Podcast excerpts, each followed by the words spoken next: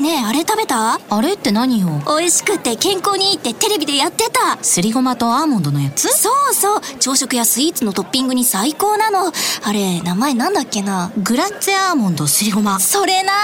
違います。新生クラッシュアーモンドすりごま。大好評発売中。TBS ポッドキャスト。皆さんこんにちは。安住紳一郎の日曜天国、アシスタントディレクターの佐藤和垣です。日天ポッドキャスト、今日は813回目です。Apple、Spotify、Amazon Music、Google、Voicy など、各種ポッドキャストやラジオクラウドで聞くことができます。日曜朝10時からの本放送と合わせて、ぜひお楽しみください。それでは、10月8日放送分、安住紳一郎の日曜天国。今日はメッセージコーナーをお聞きください。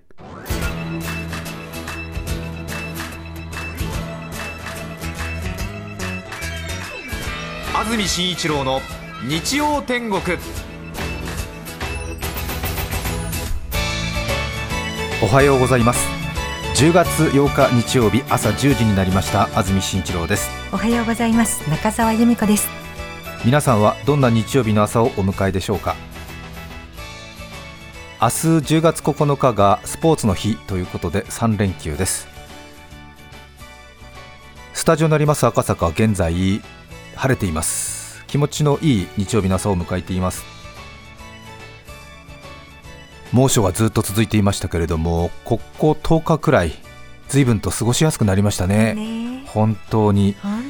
朝晩半袖では寒いくらいですけれども、はい。何かずっと本当に酷暑が続いていたので少し寒く感じるのも悪くないという感じでかたくなに私は半袖を着て 寒い寒いと言いながら外を歩いていますけれども。本当だ。ええ。今日も半袖ですね、寝苦しかったんでねうん。急に涼しくなったんでしっかり睡眠も取れますしい。いもんですね。いいですね。はい。はい。じみじみ感じます。ううん。んそしてあれだけ大変だ大変だと言っていたあの35度を連日超える毎日を少し忘れかかっているところもありますよね。人間のいいところでありまた本当に勝手なところだなと思いますが。うーん。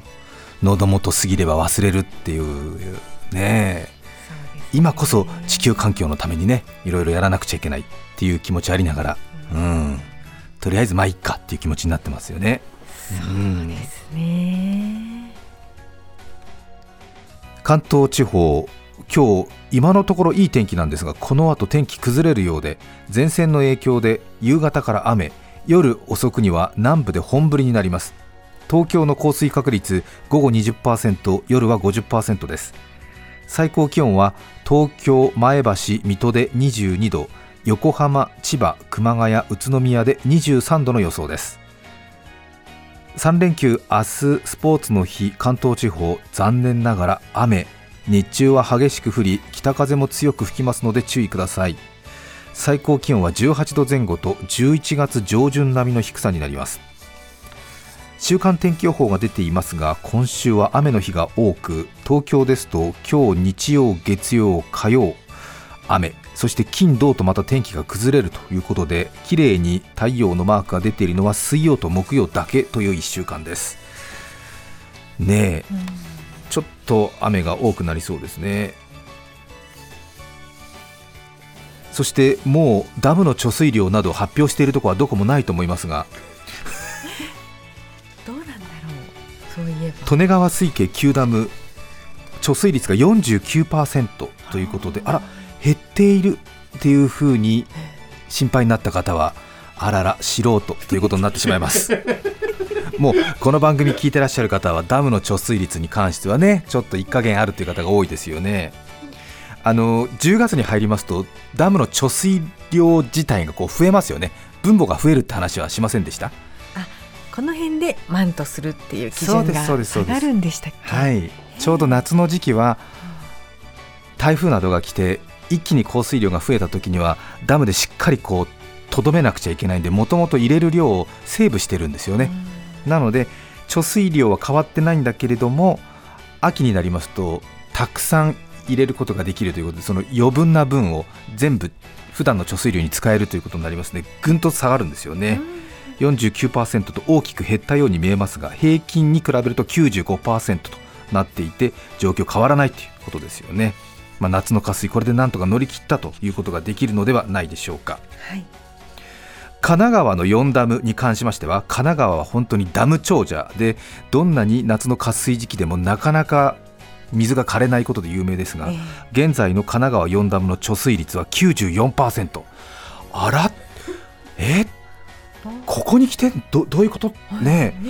神奈川はその洪水期が終わっても94ってどういうこと？と思ったらまたこれ素人ね神奈川4ダムの洪水期は10月15日までなので10月15日を過ぎたデータからぐんと下がるということですね。そうなんだ。いやー難しい、えそうなんだ。えー、なんかいろんなこと言われちゃった。えー。うーん。ねいろいろありますね。そうなんですうねん。覚えるべき？ですね。はいうん覚えなくてもいいかも。覚えなくてもいいかも、ええ。そうね、うん。はい。でもなんかこの洪水期のとこは分母を減らすっていうね。もともと貯める量を減らすっていう、ね、制限値を下に下げるっていうことは覚えておいてもいいかもしれませんね。承知しました。あとは自分の話で恐縮ですけども私土曜日の夜10時から生放送ニュースキャスターというテレビ番組担当してるんですが昨日アジア大会があったんで放送がなかったんですよね。ね。なので今朝はすごく楽ですね体がね。え え。私基本的にこの番組っていうのはその何ですか？土曜日の夜働いてまた日曜日の朝出張ってきてなんとなくこう自分の中に溜まってる愚痴とか不満とか疲れそういういわば不安定な私の精神状態を皆さんにお楽しみいただくっていうのがこの番組のメインテーマじゃないですか。そうね。なあそういうところありますよね。うん。えなので今日はちょっとなんだろう。昨日の夜ねえ放送がなかったんでさほど疲れていないのであまり期待はできません。いや人間ってのはね本当難しいもんですね。うん。やっぱりこううん不快であるとかね許さないとかそういう気持ちがやっぱり強くガソリンになりますよね。うん。えあしみさんそういうタイプね。そうですよね。ううん。んまあそれぞれの放送局やねうん。アナウンサーやキャスターによってタイプ違いますけども 私はそういうね、うん、一生許さないみたいな、うん、そういうスタイルでね。うん、お楽しみいただくっていうことになってますよね。それに触れたくて集ってる、そうですよね、はい。もうこういうパーソナリティも少なくなってきてるんですよね。あの基本ハッピーな人がやっぱり増えちゃって。そうね。ん、もうどっちかというとまたこれも古い世代の方のね人になっちゃって。そうな。のかな太田光さんとかああ。神田伯山さんとか。そうかそうか。うん。うんそうね。そうううん、も本うちょっと若い人ね基本的にハッピーだもんねなんかね。当にそううんですね。ワンジェイなんつって。特に。いいじゃない。え？それはいいじゃない。いいよね。ごめんなさい。間違えちゃった。間違えちゃったようんごめんなさい。いいよね。うん。やだな聞いてたら、うん、それから10月入りまして私は TBS テレビで朝の番組「ザタイムを担当になってるんですけどもええ。10月からリニューアル。リニューアルって言っちゃいけないんだ。ブラッシュアップっていうね、うん。違うのね。違う。の、うん、リニューアルじゃないって言われたから。そうんブラッシュアップですって言われた。ブラッシュアップしまええ。そう。なんか悪かったみたいな言い方になるからあ。ダメだってリニューアルは、ええうん、ブラッシュアップだっていうふうに。うん、全員統一してくれって言われて そうなんですね。そういうことですね、はい。全部喋っちゃったけど私がね。スタジオの中の少しこうカメラの撮り方とか、カメラ割りとか言ったりするんですが、そういうものが細かく決められるようになりまして、なかなか50の手習いみたいな感じになっちゃってやっぱり私が一番年食ってるからなかなかすぐに覚えられなくて若い皆さんに迷惑かけたりなんかして。そうですか？ええ。あ安住さん違いますなんて言われて。え違うの？なんて言って、ええ。こっちだと思ったみたいな。違いますよ。こっちですよみたいな。ここに立ってください。ここに立ってくださいみたいな、ええ。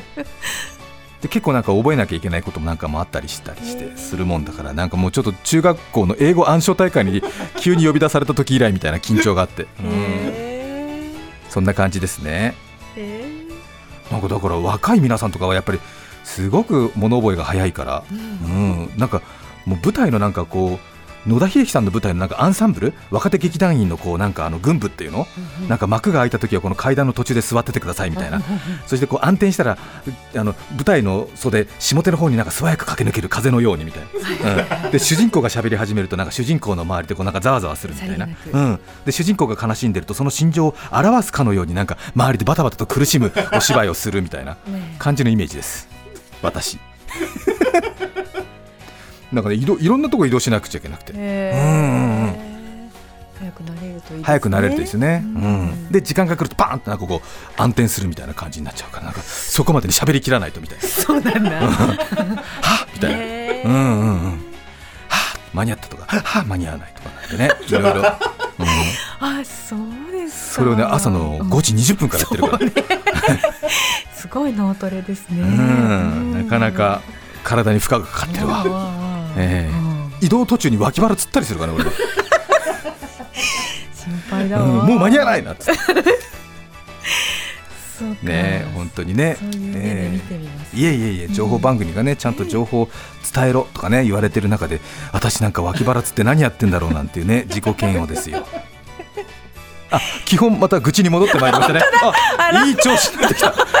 いい調子になってきた。ありがとうございます。ご心配おかけしました。ありがとうございますいつもの調子が出てまいりました。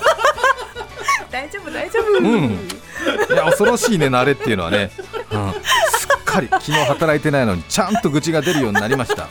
本当に。ありがとうございました。ねえ。愛すいません。本当に。お世話になっております。今日のメッセージテーマはこちらです。私のアイデア足立区のラッコ兄弟さん46歳女性の方ありがとうございます。ありがとうございます。私は公園に散歩に行くとき口の中でビーフジャーキーを噛みながら行くようにしています。我が家は母が大の犬嫌いのため家では犬が飼いたくても飼えません。あそこで夫と2人で近所の公園へ犬を見に行くのですが他人の犬が急に近寄ってきてくれるわけもないのでマスク越しにビーフジャーキーでプンプンになった息をふーっと数回吐くのです。するとどうでしょう？う。ん犬の嗅覚とはすごいものですぐにスーッと私の元へ寄ってきます。まるで何かフェロモンが出ているのかという中年夫婦を飼い主は不思議そうな顔で見ていますが 私はお構いなしに夫婦してやります。これが私たち夫婦の犬にモテるためのアイディアなのですああそう。すごく面白い。ねえ。ねそうか。まあね餌をやってはダメだろうけど匂いぐらいだったらいいんじゃない？そううん。それでも嫌がる飼い主さんいるかもしれないけどいいよ、うん。そうねそのくらいね。うん、うん。口の中でビーフジャーキー噛みながら確かに匂いはするだろうね、ねう長ん、持ちもするし三重県の松阪市からいただきましたポンポンペインさん25歳女性の方ありがとうございます。三重県からありがとうございます。松阪はいいところだよね、ねえ。うん。また行ってみたい。うん。うん。31歳女性の方ありがとうございます。喜怒楽々さん。あいいね。ありがとうござい喜怒楽々ますさん。はい。うん。今から10年以上前私が就職活動である会社を受けた時の話です、はい。何回目かの面接の後次の面接では自分の考えた商品をプレゼンしてくださいとの課題が出ました。あるねこういうのね。クリエイティビティクリエイティブ性を試す何日も考えましたが私の平凡な頭では何も出てこずついに面接日前日となってしまいました。徹夜し私が思いついたのは腕時計。その腕時計では時間だけではなく血圧や心拍数心拍数が測れ、異常値が出ると病院に自動で連絡をしてくれるというものでした。私としてはかなり手応えがあったのですがそれを面接前に母親にプレゼンしてみるとそんなもの需要ない。誰が買うの？とボロクソ。ただ今から新しい商品など私考えつくわけもなくそのまま会社の面接に行きました、面接官もいまいちの反応。どうやって病院まで通報するのか価格帯はどう考えているのかと質問攻め一夜漬けでパッと思いついただけのアイデアのため面接は惨敗。もちろん私は不採用でした。それから数年後自分の考えたものと似た商品がアップルから販売されていました。自分は早咲きの天才だったのかと感動。ただ私が先に考えついたんだと証明できるものは一切残っておらず残っているのは私と母の記憶のみ。しかも母の記憶ではすごくいい商品でお母さん当時感動したのよとのことで私の記憶ともかなりの乖離が。そのためこの件は公にせずアップルのコマーシャルやつけている方を見かけるたびに私も同じアイディア思いついたんですよすごいでしょうと開発者面をして優しい笑顔を向けるだけにとどめております。ありがとうございます。ありがとうございます。ね。へーこれはすごいね。素晴らしかったですね。今ねそういう時計がうん。発売されてますもんね。もうもうん。うすごくね市民権を得て。人気になって。ええ。まあどっちが早かったのかわかんないけどこの喜怒楽楽さんもねねえ。今から10年以上前自分の中ではアイデアがあったっていうことですよね。そうですね。の記憶が改ざんされてるってところがもうめっちゃリアルですね。本当ですよね、うん。あ覚えてる。あの時賛成したじゃないお母さんなんて言ってね、うん、そう逆になっちゃうんだよね。ありがち。うん。ありがちだよね、ええ。そう人間の記憶ってねいい方にいい方に ね。まあ、それがいいところでもあるんだけれどそうですね。こういうのあるよね。うん。特許とかパテントとかねうん、先に考えてたんだけどっていうね、うん。まあ、行動を起こすところまでがね、まあ、その特許を取るっていうことなのかもしれないですけどね、うん、あのほらね人類で一番先に空飛んだのもライト兄弟だっていうけれど実はライト兄弟じゃなくてね日本人が飛んでたとかねいうのあるけれどもきちんとその記録なんのかな何なのかなちょっと登録みたいのがうまくできなかったり電話もねあのベルが発明したってことになるけどほぼ同時に違う人もね思いついてて、うんうん。タッチの差で間に合わなかったとかねそういうのいっぱいありますもんね。そうん。そしてここでもう一通お便り紹介します。東京都大田区のママパティシエさん。ありがとうございます。ありがとうございます。先週私のルールというテーマでお便りがありました。家族に夕飯のメニューを伝えないという話でした。はい。ありましたね、ええなんだかんだ言ったって結局家族のリアクションが悪いからもう言わないことにしているっていうね。そうん、へーとかね言われちゃうから。いい。そのお話を受けて私非常に共感して子供の習い事のお迎えに行った際その話をママ友達と話しました。はい。するとみんなそうそう本当よくわかると本当に盛り上がりました。ただ別のところにいたうちの子はその話がうっすら聞こえていたらしくその日以来家で「ねえ今日夕飯は何?」と聞いてきては普段は「ふーんそうなんだ」という反応だったのですがそれ以来「えマジ？やった？カレー？カレー？本当にカレー?」とか「おにぎりと豚汁？本当？信じられない!」と小さな小躍り付きでえらく喜んでくれるようになりました。どうやら気を使ってくれているみたいです。優しい気持ちに感謝感謝です。私もあれから食事内容を考えるたびに同じように頑張っておられる仲間が全国にいることに力をいただきました。お便りありがとうございました。あらあね。えそう優しい娘さんだね。うーん。これはまずいと思ったんだろうね。ね。うん。考えたことなかったんでしょうね。そうね。陰であんな深刻そうに母親同士が打ち合わせをしているなんて言ってね。ああと思って私にできることといえばみたいな、うん。可愛らしいよね。全く気づかれないと思ってやってるんでしょ？可愛い。ね。うん、え？ー、なんて。嘘？なんて言って。それ大好き。ね。ね。いいですね。苦情愛情皆情報なんて言ってね大沢ゆりさんが言ってました。よくわかんないけどそんなことを言いたくなってしまいました、うんちょっとごめんなさい、うん。なんか、うん引っ張ってきたけど違った。申し訳ない3連休ですね。今のところ天気いいんですけれどもこの後雨になる予報です。そして明日月曜スポーツの日はどうやら本格的に大雨になるという予報が出ています。さて先ほど番組冒頭で大沢ゆりさんパーソナリティ大先輩ですけれども、はい。苦情愛情皆情報って私ちょっとうろ覚えの中でお話ししてしまったんですが正しくは人情愛情皆情報 があのオリジナルだそうです。うん、勝手に私が変えちゃってましたよね、えー人情愛情皆情報。大沢ゆりさんね。そうそうそう。人を思う気持ちいい話っていうのはニュースのように人に伝えるべき有益な情報だっていうね。そういうことですよね。人情愛情皆情報。私それを苦情愛情皆情報って言っちゃった。申し訳ない。本当にね恥ずかしい。やっぱりね本当に恥ずかしい。先輩に申し訳ない。本当に。大沢優里さんね。若い方はもしかしたら知らないかもしれませんけれども TBS ラジオと言いますと月曜平日金曜までね、午前中30年かな。大沢優里の UU ワイドっていうねもう本当にえー立志伝中のパーソナリティですよ。ねえ。面白い方。ね浅草生まれ。ねえ。うん人情愛情皆情報ね。うん。私のアイディアこの方は名古屋からです。ありがとうございます。みょうがの香水さん男性の方ありがとうございます。心を平静を保つために赤べこと戯れるのが私のアイデアです。いいね。赤べこに問いかけるのです、転職は間違ってなかったよね。すると赤べこは少し間抜けな表情のまま首を縦に振ってくれるのです。そうんうんうんうんうんとそんな風に言ってくれていると思います。人間肯定してもらえると心が落ち着きますね。傍から見ればやばいやつだとは重々承知していますが自宅内でのことなのでこれからも続けていこうと思います。いいね。いい考え。うん。いい考え。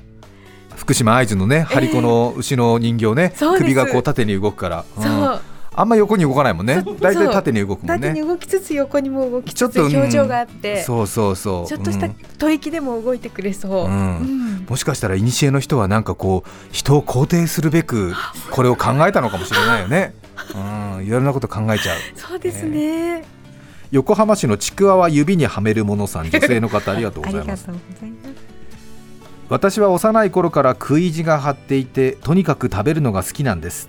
幼稚園児の頃から寝ていても袋を開ける音や食器の音がすると起き出して何か食べてるの？何か食べたの？だ確認するような意地汚い子供でした。可愛いね、うん、ガサガサって言うとね、うん。私に隠れて何か食べてんのかな？ね。うん。小学生の頃は学校から帰るとこっそり冷蔵庫を開けカニカマやちくわを盗み食べていました、一言断ってから食べればよかったなと今は思うのですがなぜか当時の私は決して両親にバレないよう細心の注意を払いこそこそ食べていました。ねちくわとか勝手に食べるの美味しいよね、うん、その頃のカニカマは1本ずつ透明のビニールに包まれていて食べるときにカサカサカサカサと音が出てしまいますできるだけ音が出ないようにそっと袋を開けビニールを外しうまいこと食べていたのですがある時9歳下のおむつをした弟に見つかってしまいました。まずい。母にバレたらもう終わりだ。と焦った私はよし共犯者にしてしまおうと思いつき弟に2人だけの秘密だよ。カニカマ分けてあげる。と弟の口にカニカマを入れました、ニコニコ食べる弟にほっとしたのもつかの間今度は匂いを嗅ぎつけた当時飼っていた猫まで登場しました。仕方なく猫にも静かにね静かによと言ってカニカマをあげました。それ以降私が抜き足差し足で冷蔵庫に向かうと漏れなく弟と猫がその後についてくる という形が出来上がってしまいました。私のアイデア失敗の話です、ね。えー、あれから30年ほど経った先日実家でひょんなことからこの話になり大爆笑。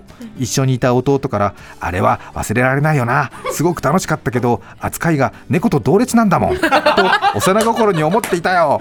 やはははと告白されました。当時は失敗だったけどお互いにいい年になってからこんなに笑えたからうんナイスアイディア。面白いね。いいね。いいですね、うん。ブレーメンの音楽隊みたいになっちゃったねもうね あのカニカマ食べようとすると弟と猫がその後ついてくるっていうね。すごくいい。いいね。はい。面白いね。4コマ漫画のコボちゃんとかねあのサザエさん見てるみたいな感じでいいねなんかね。ね。ほのぼのする。うん。いい。すごくいい、うん、人情愛情皆情報だね。そうですね、こういう時ですね。こういう時かな？わかんないけど秋田県の秋田犬の飼い主さん男性の方ありがとうございます。私のアイデア。熊が家の近くまで毎日のように来るようになってしまいました、ね、秋田だからね。そうだそうね。3年前は来なかったのになぁと犬の散歩中ふと思い3年前というと家では体重60キロのグレートデーンが生きていました。大きなねね。あの耳が垂れて。えほっぺたも垂れている。大きいね。60キロのグレートデンが生きていました。現在秋田犬のオスメスを1頭ずつ飼っていますがすごいね。秋田犬のオスメス1頭ずつ飼っていますが体重は40キロ。体重が軽いため熊にとって脅威ではないから自宅近くまで来るのかと。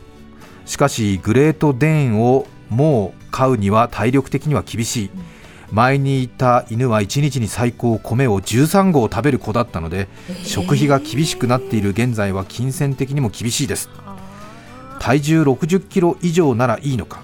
ならいるじゃないかここに体重70キロのオスの人間俺が。ということで秋田犬とともに家の周りに自分でマーキングをすることにしました。えー。犬たちにもよそ様には迷惑をかけないように自分所有の田んぼの雑草にのみマーキングを許可していますので自分もそれに習いマーキング。しかし犬のようにささっとマーキングはできず全部私は一箇所で出し切ってしまいます。